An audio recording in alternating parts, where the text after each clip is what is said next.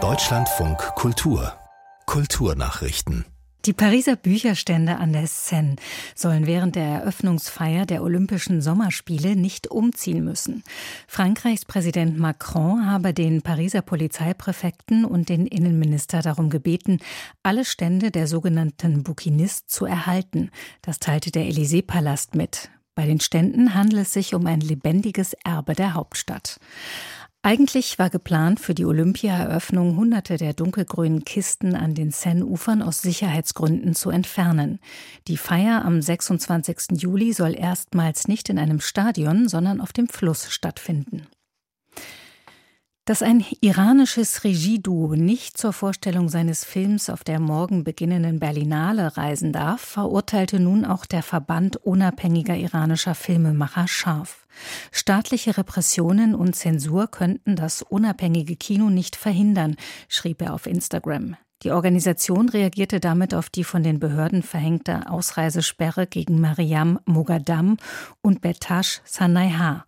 Zuvor hatten auch die Berlinale und die Stadt Berlin die Ausreisesperre verurteilt. Das Ehepaar hatte bereits 2021 seinen Film Ballad of a White Cow im Wettbewerb der Berlinale gezeigt.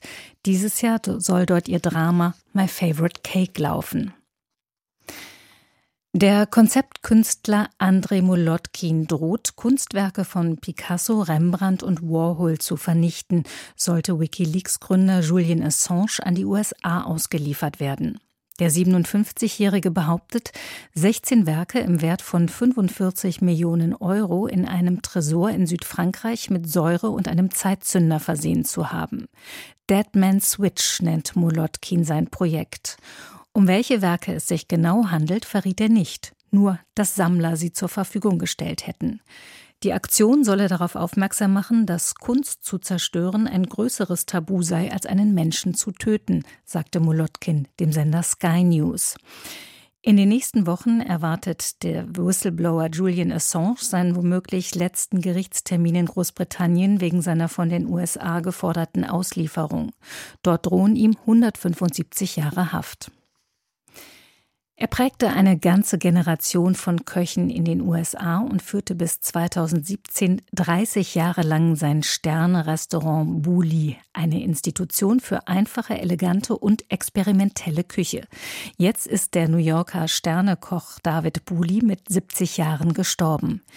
In den 1980er Jahren war er ein Vorreiter des New American Style, eine Übersetzung der französischen Nouvelle Cuisine ins US-amerikanische. Den Gästen in seinem Restaurant empfahl er nicht von der Karte zu bestellen, sondern sich ganz in seine Hände zu begeben.